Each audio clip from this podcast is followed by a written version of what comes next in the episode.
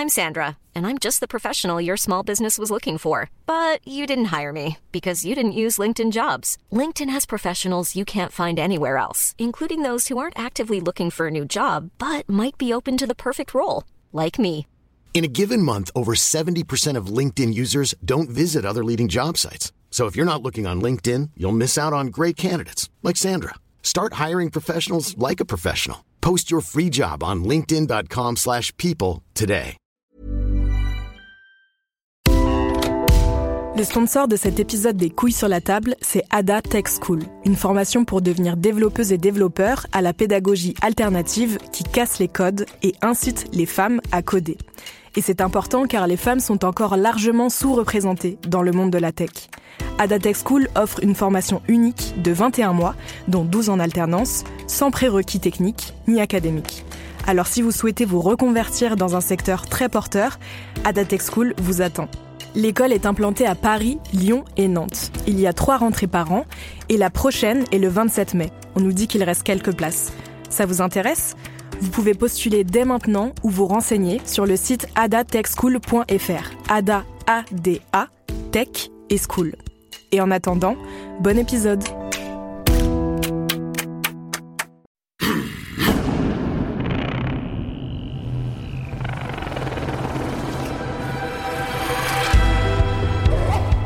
Salut Ça vous est déjà arrivé d'être embarqué dans des discussions interminables et très pénibles sur le féminisme?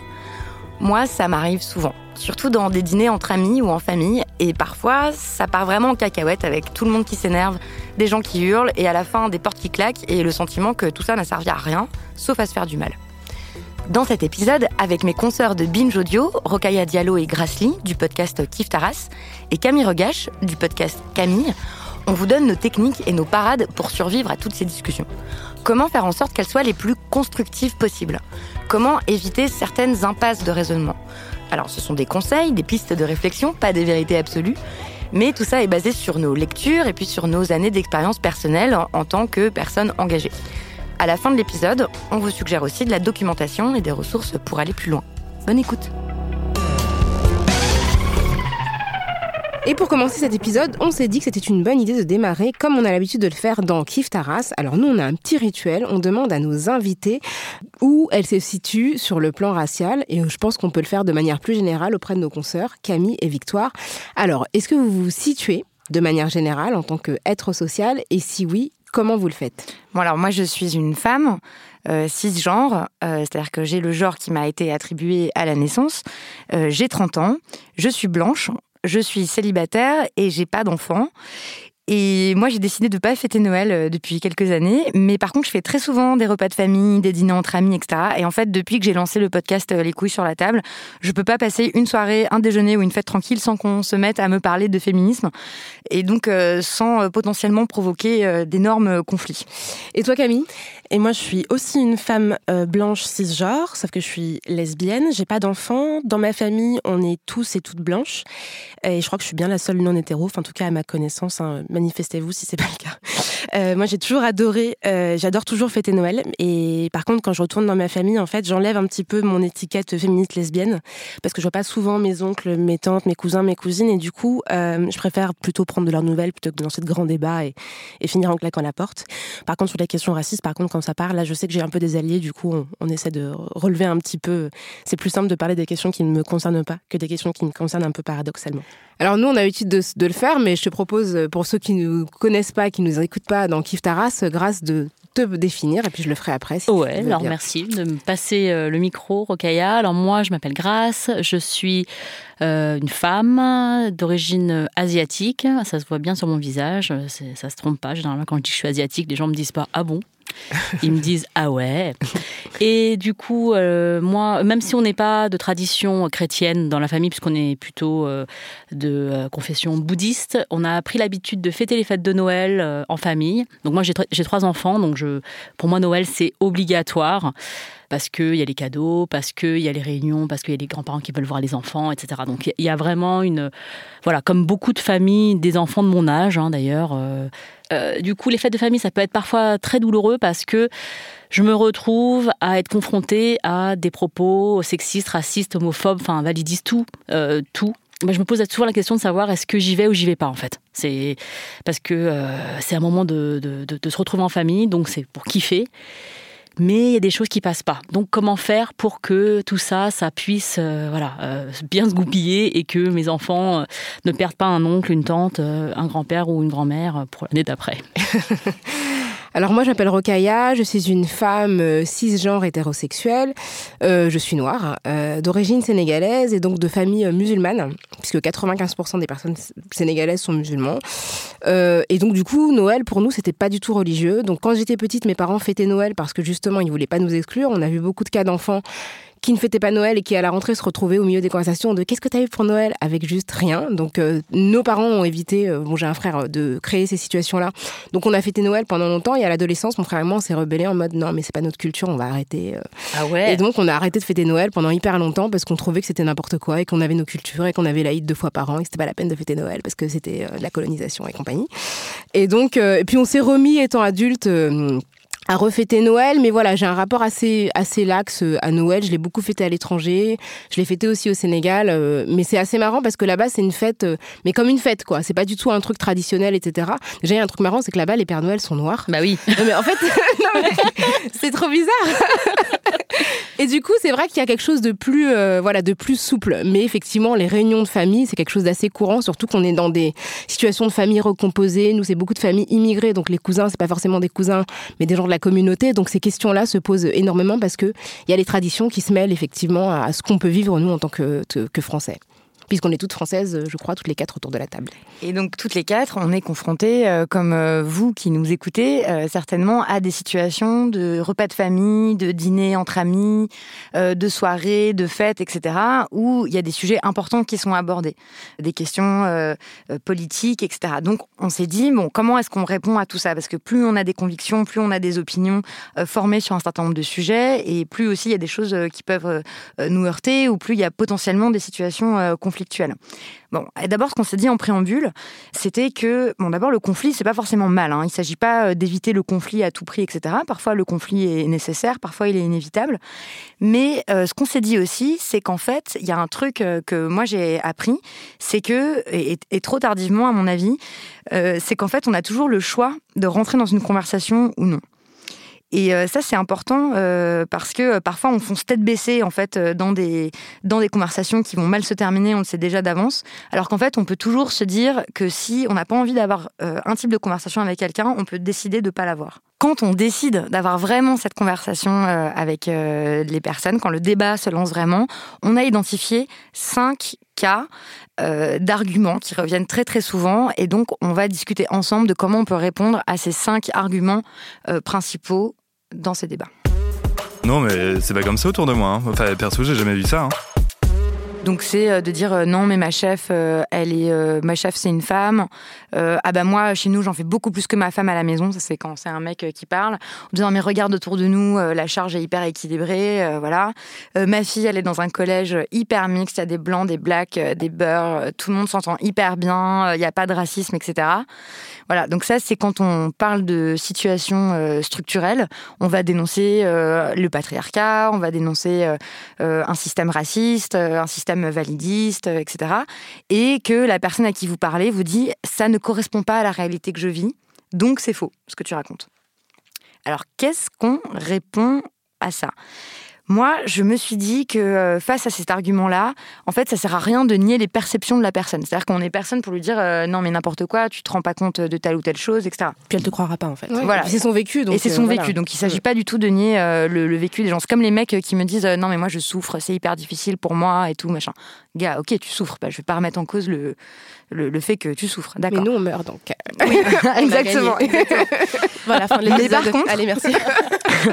par contre, non, en fait, ça me semble être un biais super courant, c'est-à-dire euh, de faire de son cas euh, personnel, individuel, une situation générale et de pas arriver à comprendre le concept d'exception. C'est-à-dire, oui, peut-être que toi, dans ton couple, tu en fais plus que ton épouse à la maison.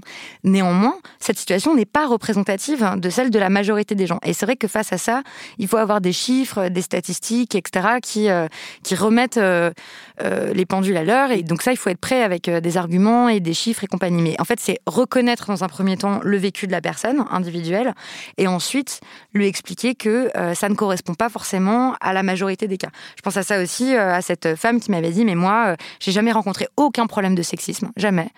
moi, tout s'est bien passé dans ma carrière. Je n'ai jamais été harcelée dans la rue. je ne comprends pas de quoi vous parlez quand t'as quelqu'un autour de la table qui dit, ben en fait, moi, je vois pas de quoi tu parles, parce qu'en fait, oui, bon, peut-être qu'il y a de l'homophobie, mais moi, j'en ai jamais vu autour de moi. Euh, enfin, mon pote gay m'a jamais raconté ça, ou des choses comme ça. Bah, la personne ne vous voit vraiment pas. Et c'est aussi une, caractéristique d'LGBT, c'est qu'on n'est pas visible. C'est-à-dire que quand t'es racisé, bah oui, on voit que t'es différent, entre guillemets. Euh, quand t'es une femme, pareil, généralement, ça se voit plutôt bien, à part des rares cas où vraiment tu es extrêmement androgyne, ou etc. T'as un passing, passing qui est pas suite de ton genre. Quand tu n'es pas vu, quand tu n'existes pas, moi en fait c'est pas marqué sur ma tête que je suis lesbienne, bah en fait les gens ne se rendent pas compte. Donc par définition en fait si les gens disent bah j'ai pas vu qu'il y avait de l'homophobie autour de moi, c'est normal parce qu'en fait les gens déjà ne se déclarent pas comme LGBT. Au travail par exemple tu as, euh, 50% de LGBT qui se qui font pas leur coming out dans un milieu professionnel. Donc en fait c'est possible que la personne qui me dit ça en disant bah moi j'ai pas d'homophobie autour de moi, elle sait déjà même pas en fait que peut-être sa collègue ou son collègue il n'est pas hétéro. Donc déjà, ça fait déjà un énorme biais pour comprendre qu'il y a de la violence parce que les gens qui sont concernés le disent pas. Ils font pas tout leur coming out et c'est pas un problème. On a le droit de pas faire son coming out pour se protéger de plein de choses, un coup émotionnel, de tout ce qu'on veut. Mais du coup, c'est vrai qu'on ne le dit pas. Et moi, je vais pas non plus euh, dire directement quand je rencontre quelqu'un, euh, bah oui, en fait, la violence euh, lesbophobe que je reçois, c'est celle-là. T'as pas forcément envie d'en parler. Tu es plutôt en train de dire ce qui est positif aussi vis-à-vis de toi. Donc, tu t'es pas en train d'annoncer tout ce qui va pas. Par contre, si quelqu'un votre repas vous dit, bah moi, je vois pas en fait, je vois pas cette violence-là autour de moi, bah essayez peut-être de lui demander bah ok, tu connais des gens qui sont concernés autour de toi? Oui, non. Si c'est oui, bah tu leur as déjà demandé Tu en as déjà parlé Ouais, moi je fais, ça, ouais, je fais ça aussi des fois avec euh, les situations sexistes et tout. Euh, et ça marche vachement parce qu'ils se disent ah non, j'ai jamais demandé en fait à Michel si en fait il avait un souci euh, en disant qu'il était avec un avec son conjoint quoi. Et peut-être qu'en fait, ils vont y repenser à une discussion plus tard. Et peut-être ça va rentrer en discussion. Michel va lui dire Bah ouais, ouais, quand j'ai fait mon coming out au travail, c'était une vraie galère, quoi. Et elle va se dire Ah, ok, c'est aussi autour de moi. Et s'ils en connaissent pas, bah du coup, il faut aussi leur dire Bah en fait, là, les chiffres ressortir, quoi. Il y a quand même une personne sur deux qui a déjà eu des actes, qui a déjà subi un acte homophobe. Donc, en fonction de la situation, on dire Bah tu le vois pas, c'est normal c'est pas toi, c'est normal parce qu'en fait on le dit pas. Si tu demandes aux gens, ils vont te dire que oui. Mais c'est un peu, c'est un peu la même logique quand on te des gens qui vont te dire mais pourquoi tu dis toujours que t'es noir Moi je vois pas, je te vois pas comme une noire. T'as envie de dire bah écoute, euh, moi j'aimerais bien ne pas me voir comme une noire, mais mais c'est quelque chose qui m'est rappelé de manière quotidienne et d'une manière, d'une certaine manière quand tu me dis tu ne me vois pas comme une noire, comme une arabe, comme une asiatique, ça veut dire que tu ne vois pas ce que je subis et donc tu me nies en tant que personne. Tu sais que c'est pas vrai. Je veux dire les gens ils voient bien que que t'as pas la même couleur de peau qu'eux et dans d'autres circonstances tu vois que bah c'est les mêmes qui vont quand ils vont rentrer de vacances qui vont dire ah j'ai la même couleur que toi, tu vois. Donc, euh, bien sûr que tu as remarqué que j'étais noire. Mm. et, euh, et, du coup, tu vois, c'est un peu. c'est Quand les conversations sont inconfortables, ils ne veulent pas voir que tu es noir. Mais quand il s'agit d'un truc euh, cool, associé à la culture, entre guillemets, noire, et eh bien là, tout de suite, c'est. voilà, c'est pas du tout invisible, quoi. Et ça aussi, c'est tu sais, la parade de j'ai un, ami noir, tu sais, cet, argument que les gens y sortent, euh, quand on dit Ah, mais non, mais moi j'ai un ami noir, il m'a pas du tout raconté ça, euh, je suis pas du tout au courant. et, peut-être que, si, comme tu disais, Camille, si on pose la question à cet ami, ce token ami là, qui est, il est partout, euh, peut-être que. si dire, j'ai un ami raciste. et, plutôt que projeter constamment sa propre perception de la vie sur l'ami noir. C'est-à-dire que, ah ben moi, Rokaya m'a jamais parlé de ça, donc je, je pense qu'elle a pas vécu ça. Mais en fait, si je lui pose la question, je saurais si Rocaille a vécu ça ou pas. Je vais pas juste projeter ma propre vie sur elle en se disant bah moi j'ai pas vécu ça, on m'en a pas parlé, donc ça veut dire que parce que je sais tout d'elle forcément. Euh, non, en fait, euh, il y a aussi une question de, de, de respecter la l'autre comme étant une personne euh, bah, humaine, avec son propre vécu, et pas juste euh, notre relation avec cette personne-là. Puis il y a une étape 2 aussi, c'est que si la personne ne te l'a pas dit, c'est potentiellement que tu es toi-même problématique. C'est-à-dire que la hmm. personne parle plus facilement. Non, mais voilà, clair. Hein. tu parles plus facilement à quelqu'un que tu sais qui est safe pour toi, où tu vas pouvoir échanger sur ces questions-là. Si, si, la personne ne te l'a pas dit, si ton collègue Michel t'a pas dit, en fait, peut-être que toi-même, tu as déjà des remarques en fait, qui sont pas, qui le mettent pas bien à l'aise. quoi. Donc, il euh, faut réfléchir à ça aussi, je crois. Hmm. Non mais euh, c'est bon, euh, chacun est libre de faire ce qu'il veut. Donc voilà, cette idée que tous les individus euh, sont absolument libres et qu'on a tous euh, le choix, en fait, quelle que soit euh, notre condition, la situation dans laquelle on se trouve, etc., on a toujours, toujours le choix. Quand vous vous retrouvez face à ce type d'argument, de dire, en fait, souvent, moi, je me suis rendu compte dans des discussions féministes et tout, qu'en face de moi, il y avait des personnes qui n'avaient aucune idée de ce qu'est la sociologie, par exemple. Donc en fait, ils ne comprennent même pas le... Et, et je dis pas ça pour les blâmer, parce que c'est un truc qu'on n'étudie pas à l'école, en fait, forcément. Sauf si tu fais les filières économiques économique et sociale, Ouais, là, où tu as ce que des j'ai fait, cours. ouais. euh, être euh, très privilégié pour avoir accès à un apprentissage de la sociologie dans un, dans Dans un le cadre du lycée. scolaire. Bah voilà. déjà, dans le- au lycée, être euh, en première euh, ES. Enfin, c'est Ouais, déjà. c'est euh, ça. Ouais. faut quand même franchir pas mal d'étapes. Mais il y a plein de malentendus, j'ai l'impression, qui viennent dans les discussions du fait que les gens, euh, que parfois vos interlocuteurs, ils, connaissent pas du tout le principe de la sociologie. Exactement. Et donc, ils comprennent pas la classe sociale, comment ça joue, euh, les effets euh, de race encore euh, moins, euh, le sexisme, etc. C'est compliqué. Ils s'accrochent à l'idée qu'on est des purs individus, euh, que euh, la culture n'a aucune influence sur nous, que la société n'a aucune influence sur nous, et qu'à la fin, euh, en fait, on, on a tous fait exactement ce qu'on voulait, et tout était des choix, quoi, dans la vie. Et j'ai aussi l'impression que le concept de choix, il n'est pas bien compris. Souvent, on fait comme si on avait tous les choix possibles, et, des personnes en face ne peuvent pas comprendre que, bah non, il y a plein de situations où tu n'as pas de vrai choix en réalité. et que tu connais même pas parfois tes options. C'est-à-dire que déjà la connaissance des choix possibles, c'est déjà un, un capital culturel. Et ça, de penser que c'est quelque chose qui va de soi, euh, il y a plein de gens qui découvrent Sciences Po après avoir fini leurs études parce qu'ils n'en ont jamais entendu parler, tout simplement parce que c'est dans des, dans des endroits où c'était même pas une option euh, envisageable. Et cette idée-là de la, de- du conditionnement social, et c'est vrai que là on parle beaucoup de, de la France hexagonale, mais vous imaginez bien que si vous êtes guadeloupéen et que vos ancêtres ont été réduits à l'esclavage pendant 400 ans, vous n'êtes pas au même endroit euh, qu'une personne dont les ancêtres étaient déjà libres. Tout simplement, le fait d'avoir été libre et d'avoir pu constituer un capital économique, territorial, matériel pendant longtemps, et ben ça, ça change tout. Quand on est immigré, on vient d'arriver, on n'a pas d'héritage. On n'a pas d'héritage sur le sol. Et donc tout ça, ça fait qu'il y a un confort aussi matériel qui, qui, qui n'existe pas. Et c'est vrai que ce que tu dis, euh, Victoire, par rapport au fait que les gens ne pensent pas à la sociologie, ils pensent que tout est une question de choix personnel et individuel. Et que la personnalité, finalement, elle est déterminante par rapport au reste. Et c'est une façon Et que ta de personnalité euh, vient Ouais, fait la de toi. Donc Exactement. par exemple, tu es un garçon, eh bien euh, c'est tout naturellement et c'est euh, un choix euh, que tu as fait d'être intéressé par le foot. Exactement, exactement. Euh, tu es de classe sociale euh, supérieure, euh, ton père est médecin, euh, ta mère est avocate, euh, tu aimes euh, l'opéra. Voilà, c'est naturel. hein. Ouais, c'est euh, voilà, Ils pensent pas que les goûts sont forgés, en fait. Exactement. Et Ça, le pendant aussi de ça, c'est aussi que tous les mauvais choix, ils sont Ouais. voulus. C'est-à-dire que si tu as fait une erreur, c'est que en fait, t'as fait, c'était ton choix. Ouais, c'est ça. Si tu, Si tu si tu as divorcé, les personnes qui sont dans une situation euh, précaire, je crois pas qu'elles aient choisi euh, d'être pauvres ou d'être euh, en quête de, de, de, de confort. Je pense que c'est vraiment quelque chose qui, euh, qui doit se réfléchir au niveau de, bah, collectif, collectif, et des forces, Mm. voilà, des forces structurelles qui structurent la, la société. Mais ça, c'est vrai qu'il y a plein, je trouve qu'il y a plein de discussions qui achoppent complètement parce que les deux personnes euh, sont pas du tout sur la même base, quoi. Bah, ne serait-ce que le truc de sortir de chez toi en sécurité. Et on sait que quand tu es un jeune euh, garçon arabe ou noir, tu as 20 fois plus de risques d'être arrêté par la police que quand tu ne l'es pas. D'être contrôlé dans la rue. D'être ouais, contrôlé, contrôle d'identité. Rien que déjà, si tu as, vécu une garde à vue étant adolescent, ta vie, c'est pas la même. Ton rapport au monde, c'est pas le même. Ta confiance dans l'avenir n'est pas la même.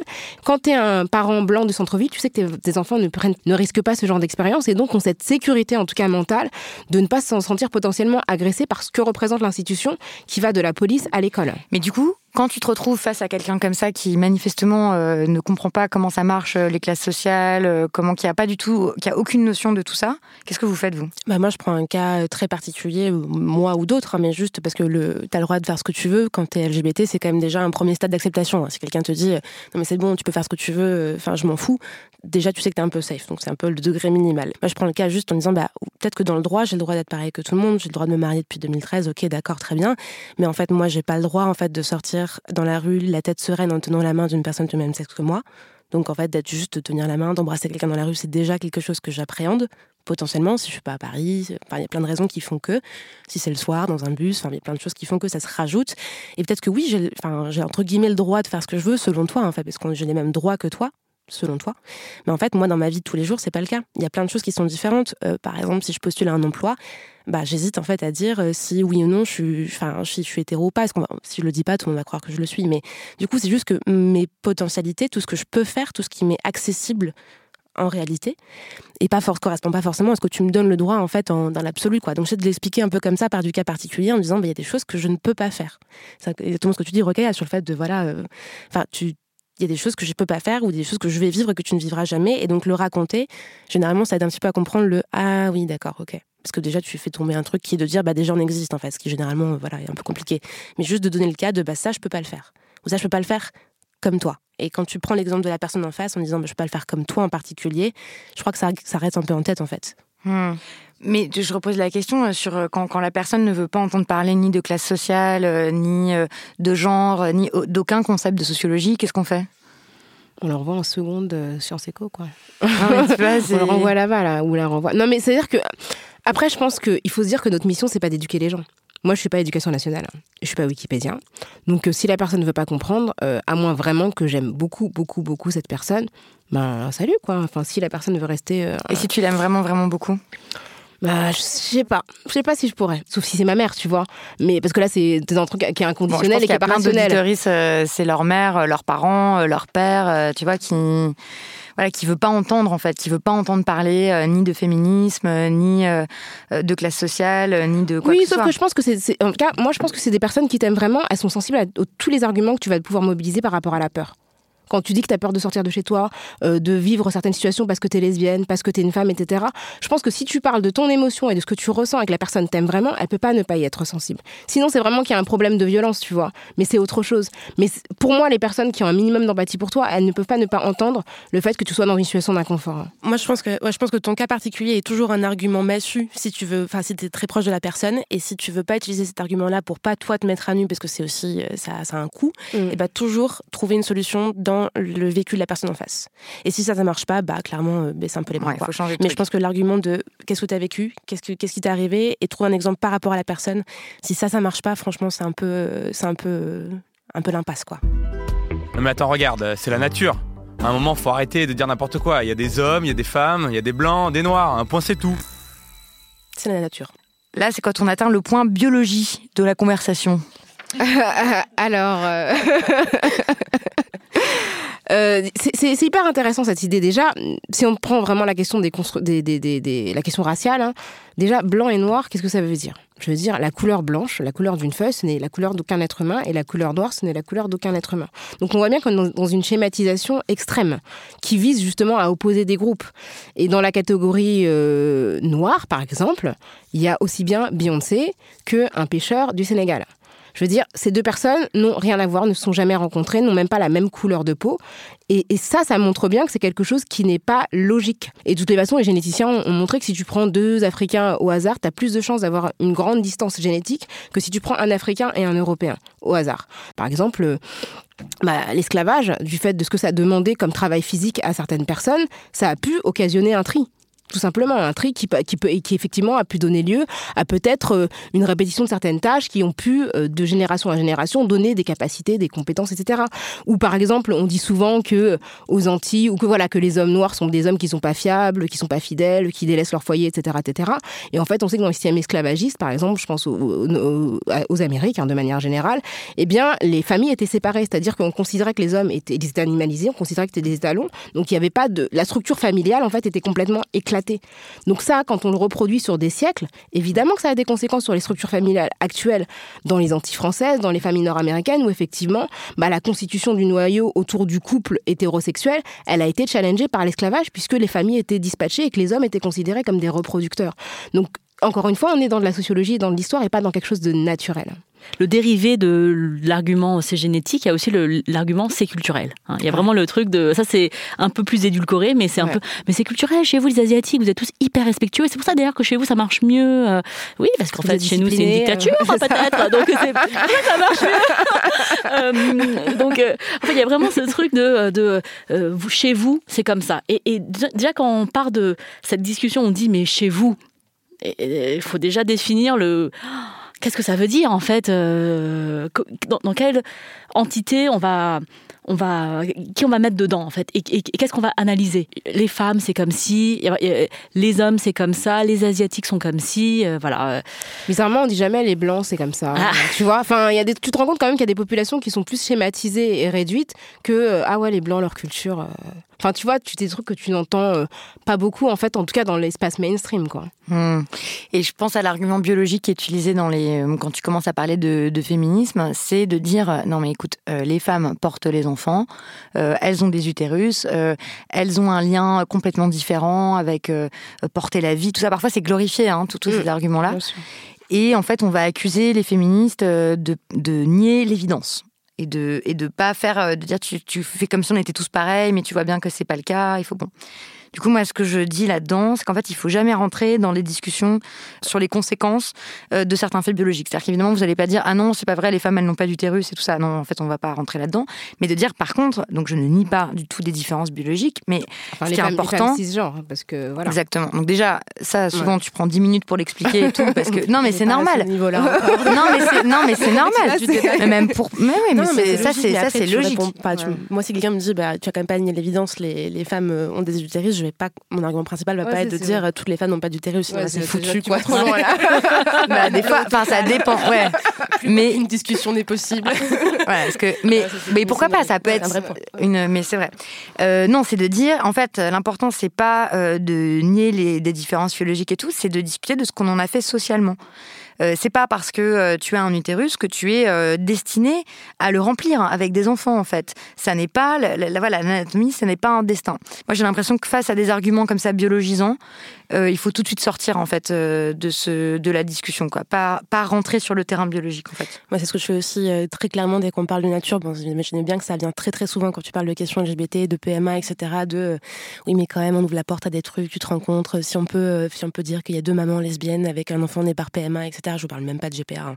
mais juste là, euh, Noël 2019, PMA potentiellement sujet qui va euh, arriver. procréation euh, médicalement, médicalement assistée, assistée. avec l'idée de dire, mais quand même, la nature, C'est quand même. c'est un mâle et une femelle. C'est ça. Donc, euh, je comprends bien que pour être parent, il faut qu'il y ait un mâle, une femelle, donc un, un homme, une femme. Du coup, vraiment, euh, la maternité, la paternité euh, homo, c'est pas du tout un truc naturel, 12 guillemets. Donc, forcément, là, euh, faut sortir tout de suite du débat de, de bio, vraiment tout de suite, et juste dire, en fait, bah, ok. On fait quoi du coup? On fait quoi? Parce que ça fait quand on dit que c'est pas naturel en fait l'homosexualité, mais ça fait quand même un sacré paquet de temps en fait qu'il y a des homos sur Terre. C'est pas arrivé il y a 20 ans, hein, donc ça fait quand même plusieurs siècles, voire plusieurs millénaires que ça existe. On en fait quoi? On fait quoi des enfants qui sont qui vivent actuellement en fait dans des familles euh, homoparentales en fait? C'est pas juste tu veux tu veux pas la, na- la nature elle veut la nature elle veut pas. Ces personnes-là elles existent. On fait quoi? Et généralement quand tu retournes le truc et que c'est face à une personne tu dis bah ok dans ce cas-là on fait quoi des enfants qui vivent dans des familles homoparentales? Eh ben, la personne elle est un peu emmerdée parce que soit elle est obligée de sortir un argument qui est vraiment clairement très caricaturalement homophobe en mode bah non non ça devrait pas exister. Là du coup bah finalement s'il est un peu poli il le fait pas trop quoi. Enfin du coup il est un peu emmerdé en disant ah ouais c'est vrai que s'il existe déjà faut quand même qu'on trouve une solution quoi. Et moi je trouve que c'est une manière assez subtile de ramener les gens dans le truc en disant bah c'est pas qu'on veut ou on veut pas, elles sont là en fait. Elles sont sous ton nez tous les jours, tu les vois, euh, enfin tu peux entendre des, des parents qui témoignent. Si c'est déjà là en fait, qu'est-ce qu'on fait quoi? Et donc du coup quand tu retournes le truc, bah, il est obligé de trouver des solutions pour que ça existe. Généralement c'est un peu creepy, ça peut être creepy, mais euh, ça peut aussi euh, être une manière de les ramener vers euh, un peu, bah, c'est l'évidence quoi. Elles sont là donc faut qu'on encadre par le droit, par plein de choses en fait pour que ça puisse exister dans un cadre de société qu'on a choisi quoi.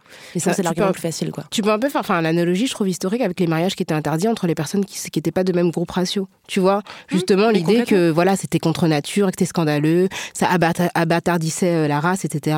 Et qu'au bout d'un moment, tu dis, mais oui, mais les gens, ils font des enfants, et de toute façon, ça, voilà, les enfants existent. Donc, euh, effectivement, les, voilà, tu avais la, la loi qui était contre, et vraiment, tu as eu un chemin assez, assez proche qui s'est produit euh, par, par rapport à des gens qui considéraient que ça allait euh, euh, enfin, enlever la pureté de la, de la race blanche et menacer cette domination. Et je suis complètement d'accord avec vous deux parce qu'en fait, finalement, quand on creuse un peu cette question-là, on se rend compte que très vite, la biologie, c'est de la morale.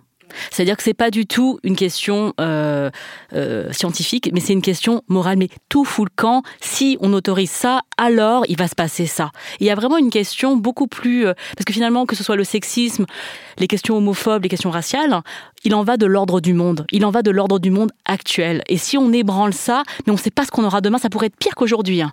comme on se dit, c'est biologique, de toute façon on peut rien y faire, on peut rien changer, etc. Ça permet de pas remettre en question des situations sociales en fait. Ouais, je pense, ouais. Par exemple, de dire euh, ah bah non, bon bah voilà, les femmes elles ont un utérus, euh, elles portent euh, des enfants, euh, ça veut dire qu'elles sont faites pour ça et ça veut que- dire que voilà, on les paye moins cher parce qu'elles Mm. sont moins occup- efficaces au boulot, parce que potentiellement elles vont être absentes. Enfin, il y a plein, plein d'implications. et, que- et que le monde quoi. va mal depuis que les femmes travaillent, en fait. Exactement. Tu vois, Tu parce que les hommes, ils sont perdus. Quoi, tu peux pauvres. justifier que c'est un congé maternité uniquement et pas un congé paternité qui est important parce que c'est elle qui le porte. Enfin, tu peux justifier énormément de choses et justifier plein de d'inégalités sociales en fait tout simplement. Sauf que si tu dis ça, c'est que tu refuses de les voir. De la même manière que quand tu vas considérer que les les Noirs sont très très bons en sport, l'implicite, c'est qu'ils sont pas forcément bons ailleurs.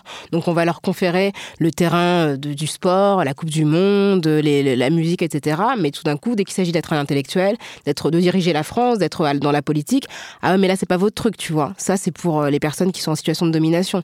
Et du coup, c'est une manière aussi de garder la même répartition des, rapports de force. Ouais, quand tu dis c'est biologique, donc on peut rien y faire, donc on bah peut rien changer, donc voilà. Ça, ça clôt le débat directement en fait. C'est une manière de clore le débat.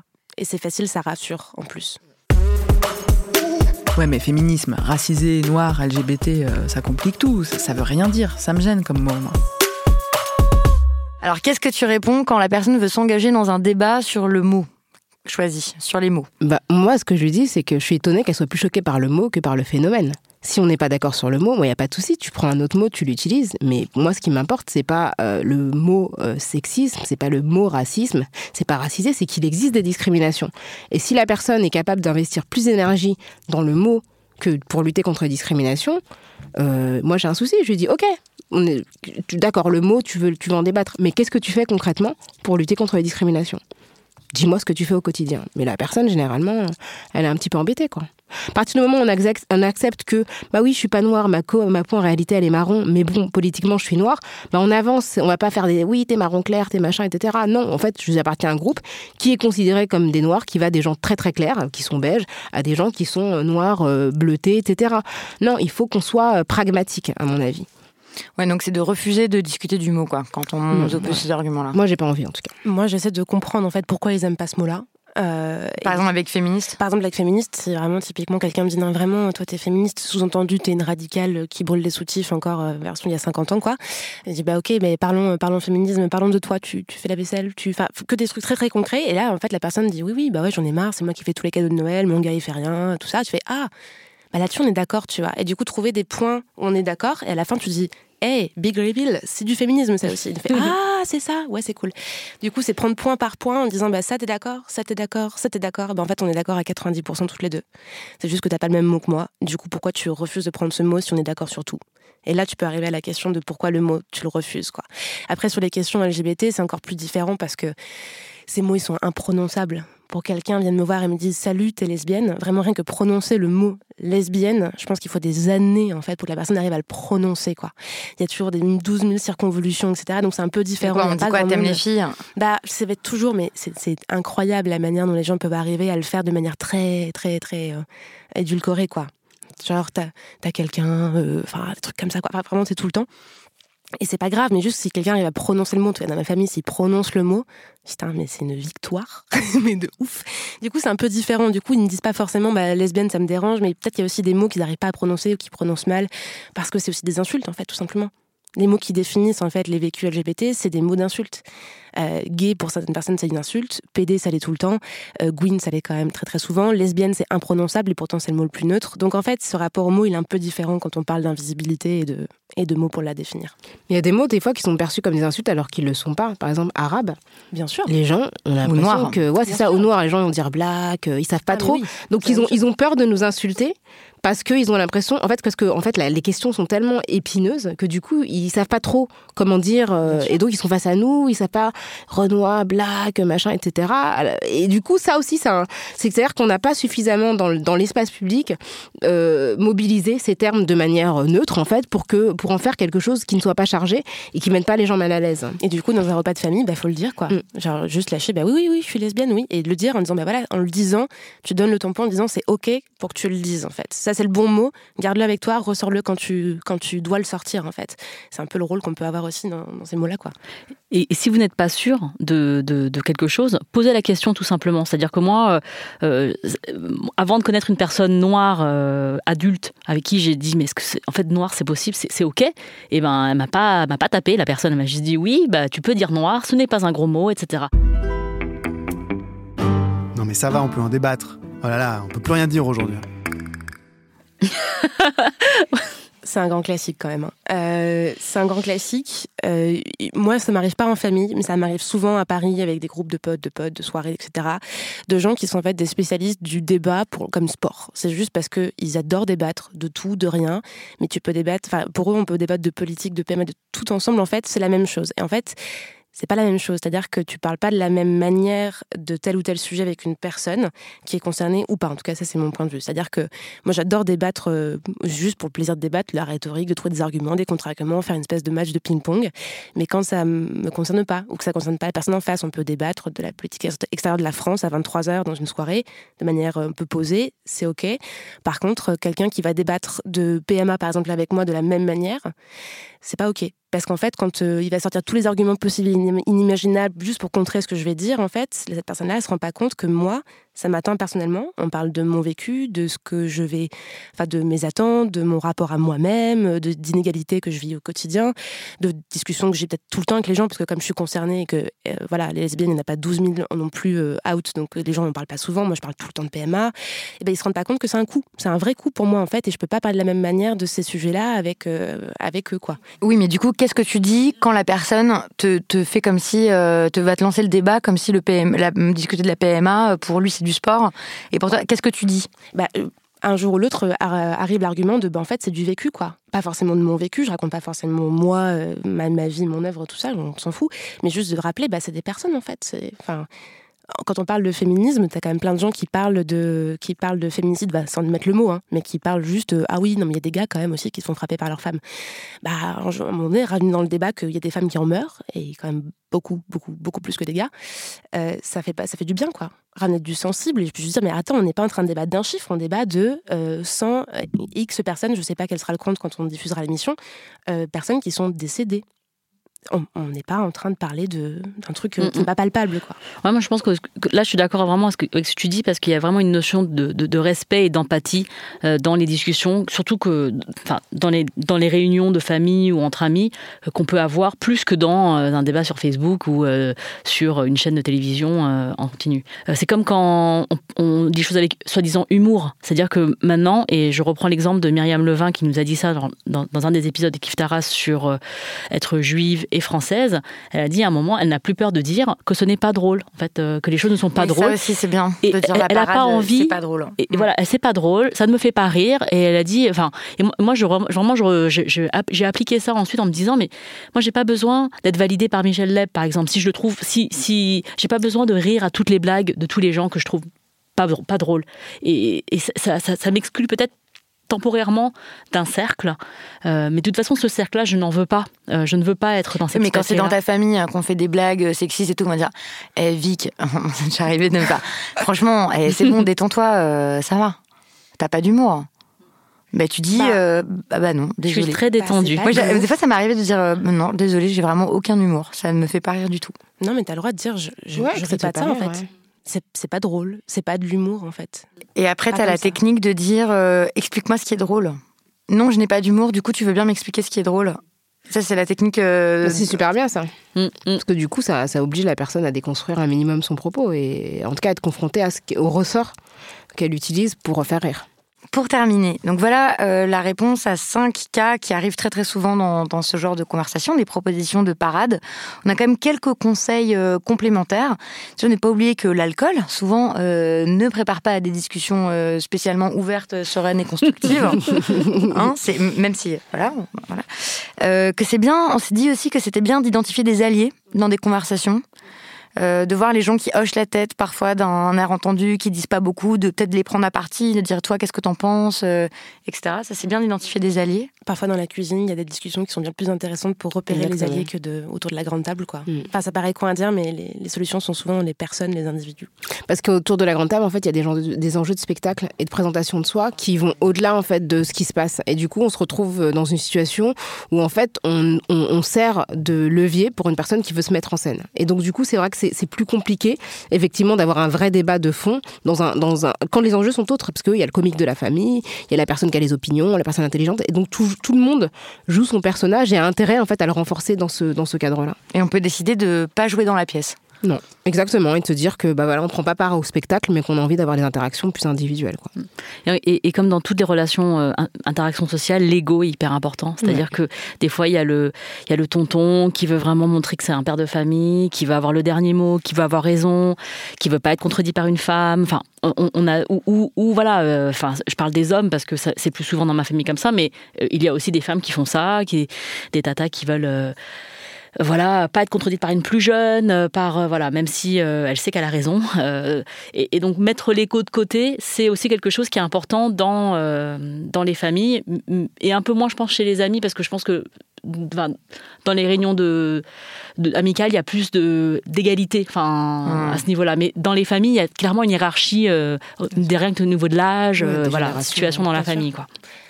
Et puis aussi euh, trouver des alliés en dehors du cadre euh, du repas lui-même, de la journée même. C'est-à-dire que là, euh, Noël, on va être à peu près tous en même temps, a priori, en tout cas une grosse partie en même temps à table. si on est vraiment isolé, tout seul, toute seule dans sa famille, où on sait que par exemple on est la seule personne trans de la soirée, on va se faire mégenrer toute la soirée, que ça va être un enfer, bah, préparer le terrain et savoir qu'il y a des gens à qui on peut écrire, on peut appeler s'il y a un problème, aussi avoir des ressources disponibles pour se dire qu'on n'est pas seul là dans cette, cette salle-là à ce moment-là. quoi. Ça peut être ça aussi. Puis aussi, si on, enfin, retrouver des gens qui, en dehors du cadre, quoi, peuvent euh, accompagner. C'est pas forcément autour de la table tout le temps. When you're ready to pop the question, the last thing you want to do is second guess the ring. At BlueNile.com, you can design a one-of-a-kind ring with the ease and convenience of shopping online. Choose your diamond and setting. When you find the one, you'll get it delivered right to your door. Go to Bluenile.com and use promo code LISTEN to get $50 off your purchase of $500 or more. That's code LISTEN at Bluenile.com for $50 off your purchase. Bluenile.com code LISTEN. I'm Sandra, and I'm just the professional your small business was looking for. But you didn't hire me because you didn't use LinkedIn jobs. LinkedIn has professionals you can't find anywhere else, including those who aren't actively looking for a new job but might be open to the perfect role, like me.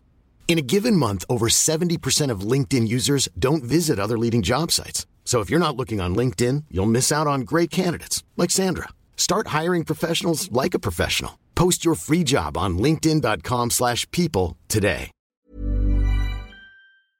Comment on termine une conversation, Rokaya Euh, Comment tu fais toi pour clore une conversation En tout cas, moi ce que je moi ce que je parce que les gens en fait aiment bien argumenter, mais souvent sans avoir vraiment de connaissances sur la question. En fait, on a l'impression que dès qu'on parle de, il y a plein de questions sur lesquelles on, on ne s'exprime pas sans avoir des connaissances. Dès qu'il s'agit de sciences dures, etc. Bon, on s'exprime quand même avec une certaine prudence. Mais dès qu'on est dans les sciences sociales, qu'on parle de sexisme, d'homophobie, de racisme, les gens ont l'impression qu'ils sont euh, naturellement compétents. Et donc du coup, ils te ils te parlent alors que t'as pu travailler sur la question, etc. Il y a une contestation de ta légitimité qui est vraiment euh, très très arrogante. Donc euh, moi, ce que je trouve intéressant, c'est de demander à la, à la, personne, lui dire, bah c'est super intéressant ce que tu dis. Est-ce que tu peux me donner tes sources et tes références? Ça m'intéresse. Et tu fais semblant de commencer à prendre des notes sur les auteurs qu'il a lus, etc. Et du coup, la personne généralement, bah elle en a pas. Donc, euh, ou c'est, enfin, c'est-à-dire que juste placer la, la, la conversation sur un terrain vraiment euh, carré. C'est-à-dire dire, OK, on discute sérieusement, donc donne-moi tes références, je vais les consulter, et on poursuivra la, conversation par la suite. Et généralement, les gens, ben oui, enfin, tu te rends bien compte que si, enfin, et c'est pas pour euh, avoir l'air condescendant, etc. Mais c'est juste pour dire qu'on parle sérieusement, en fait. Tu soit on, discute entre potes, etc. Si tu veux qu'on parle sérieusement, on parle sérieusement. Euh, moi, j'aime bien comme technique aussi euh, de recommander, en fait, de dire, écoute, voilà, là, on a passé assez de temps à discuter, mais tu sais, il y a tel livre qui détaille ça. Si tu veux, je te donne les références. Voilà. Et j'ai une petite question subsidiaire comme ça à laquelle je pense. Qu'est-ce que vous faites quand on vous dit non mais arrête t'es trop agressive, j'aime pas du tout, parlons autrement. pourquoi tu t'énerves Pourquoi quand la personne vous fait remarquer euh, votre émotion ou votre qu'est-ce que vous faites? Mmh, c'est compliqué. Moi, je suis toujours très énervée quand de toute façon on en arrive là, quoi. Parce que déjà, quand la personne le remarque, euh, c'est que je suis déjà énervée et, euh, et c'est souvent pour me dire, on peut rien dire avec toi, de toute façon maintenant. Puis en même temps, je, moi, je sais que ils savent que je suis euh, la radicale de service. Hein, tu vois, j'ai plus besoin. Puis avant, j'étais un peu, j'avais un peu honte de ça, mais maintenant, j'ai plus honte. Donc, je me dis juste, écoute, ouais, écoute, si tu veux pas parler, on parle pas. enfin, mais ouais, j'ai pas, j'ai pas de, de, réponse à ça. Moi, je crois que ça m'arrive souvent de dire. Euh, oui, en fait, je suis en colère et du coup, je pense que c'est pas un bon moment pour poursuivre cette conversation. Évidemment, comme je suis folle de rage, je ne le dis pas aussi calmement, mais euh, je propose qu'on arrête là. Bah, ce qui peut être intéressant aussi, c'est de donner des chiffres, d'être vraiment factuel, donner des chiffres, euh, des chiffres qui viennent de l'administration euh, sur les contrôles faciès, sur les violences sexistes, sur les discriminations à l'embauche. Ça, euh, tu vois, c'est incontestable. C'est des chiffres qui sont produits par le gouvernement et par les différentes institutions.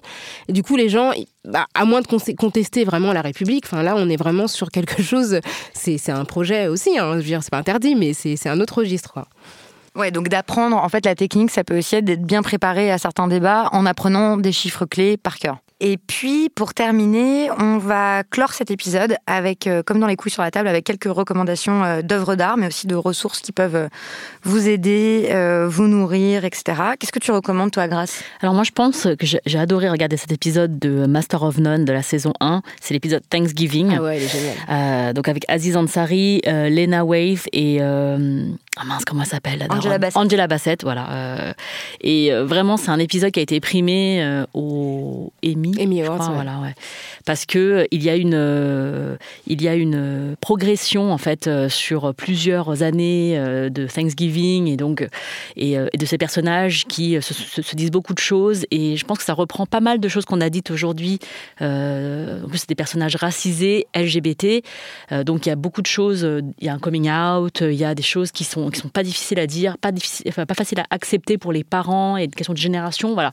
Et, j'ai trouvé que c'était une sensibilité incroyable et euh, ça faisait du bien de pouvoir euh, voir des gens euh, fêter ça en famille d'année en année et de eux progresser. Bah moi, je vais rester dans les séries aussi, mais je vais être plus hexagonale. Je recommande la série Scam France, en particulier les saisons 3 et 4, qui, la saison 3 est centrée sur un personnage homosexuel, un jeune... En fait, c'est une série qui se passe dans le cadre d'un lycée où euh, des personnages euh, se côtoient. Et en fait, au fil des saisons, on a un des personnages qui devient le personnage principal et central. Et donc, c'est une série qui est destinée aux ados, mais je trouve qu'elle se regarde.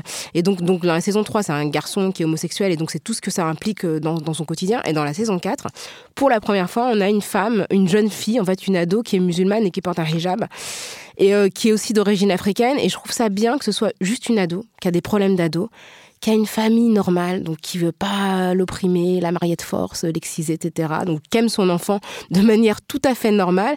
Et c'est la première fois que je vois une intrigue complète autour d'un personnage qui est à la fois noir et musulman et qui est juste un personnage auquel tout le monde peut s'identifier sans identifier, sans observer des problématiques euh, exotiques, des problèmes. Et donc du coup, c'est une manière d'ancrer euh, dans la France des, figures, euh, voilà, minoritaires, mais en vérité très très communes, quoi. Et je trouve que pour le coup, c'est voilà, une belle réussite de France Télévisions.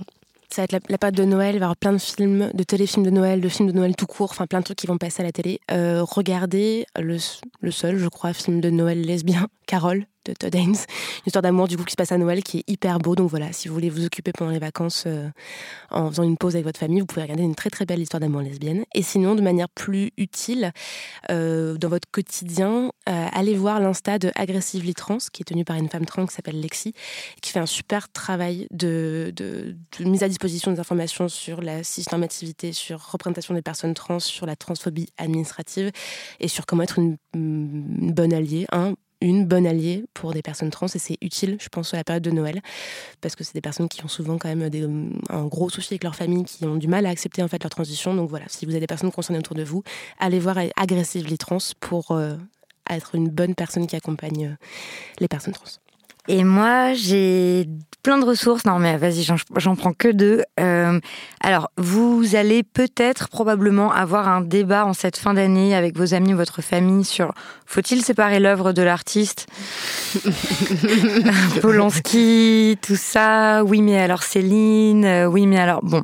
Je trouve que le podcast Quoi de meuf avec euh, Clémentine Gallo. Elles ont fait un super euh, récap de tous les arguments qu'on peut avoir dans cette discussion et de comment y répondre et des questions que ça pose, etc.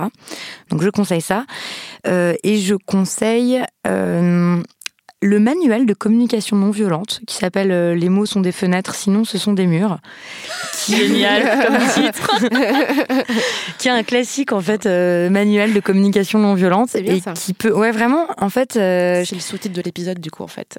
Bah je suis pas contre enfin ça dépend parfois la violence, peut la violence, nécessaire parfois le conflit peut être nécessaire comme je le disais au début néanmoins il y a plein de conflits évitables euh, et il y a plein de façons de se comprendre euh, les uns les autres euh, profondément, voilà, et de dépasser des, différences ou des dissensions qui sont superficielles. Donc je trouve que c'est une, bonne ressource pour ça.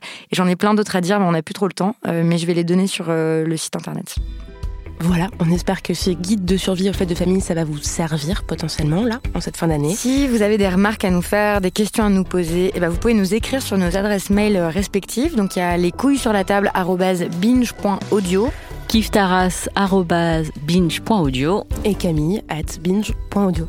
N'hésitez pas à parler de cet épisode autour de vous, s'il vous a été utile ou pas, si vous êtes d'accord, si vous n'êtes pas d'accord. On est, comme vous l'avez entendu et observé, ouverte au débat, donc on vous attend aussi sur nos réseaux sociaux.